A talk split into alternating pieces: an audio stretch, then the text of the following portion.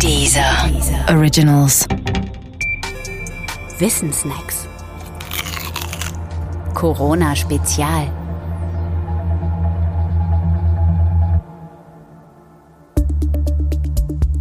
Artbarrieren.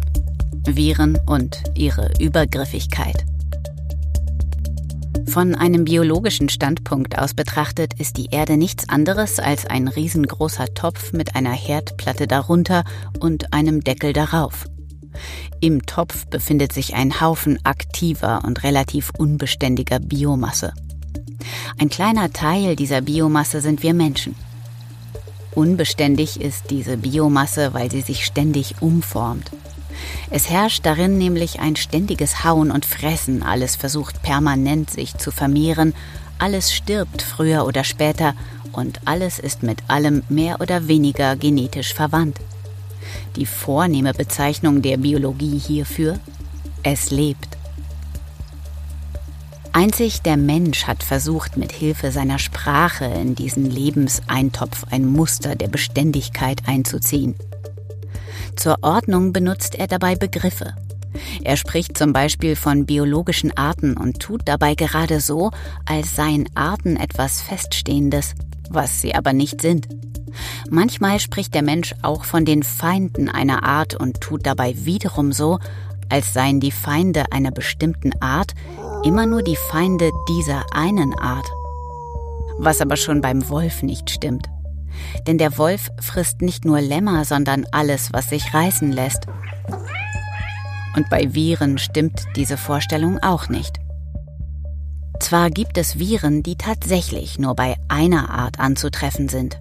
Weil diese nicht auf eine andere Art übergehen, spricht man dann von einer Art Barriere. Was aber nicht heißt, dass diese Viren niemals diese Art Barriere werden überwinden können. Manche von ihnen mutieren nämlich zu Wölfen, nur eben zu Wölfen auf molekularer Ebene. Ein solches mutiertes Virus befällt, wie jedes andere Virus auch, wahllos alles, was in sein molekulares Beuteschema fällt. Und wenn das Beuteschema bei einer anderen Art erfüllt ist, dann ist es eben bei dieser anderen Art erfüllt. Gut so. Aus Sicht des Virus.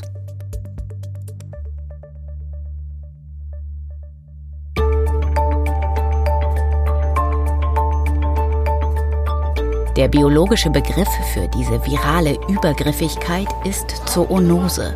Ganz genau bezeichnet Zoonose eine vom Tier auf den Menschen übertragbare Infektionskrankheit. Zoonosen gibt es relativ viele. Zu den bekanntesten zählen bei den Viren Kuhpocken, Schweinegrippe, Vogelgrippe, Tollwut, das HI-Virus und wie man vermutet auch das neuartige Coronavirus. Denn das kam, so sieht es wenigstens aus, von der Fledermaus über das Schuppentier zum Menschen. Wir wissen heute noch zu wenig darüber, welche Mechanismen am Werk sind, wenn Viren so mutieren, dass sie danach auf eine andere Art übergehen. Wüssten wir mehr darüber, ließen sich zwar die Viren nicht verhindern, doch wären wir dann vielleicht medikamentös besser auf sie eingestellt.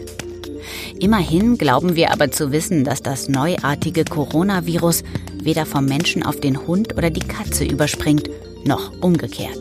Das erleichtert uns den Umgang mit unseren Haustieren und bestätigt wieder die Einsicht, Wissen ist Macht. Doch es gibt noch viel zu tun.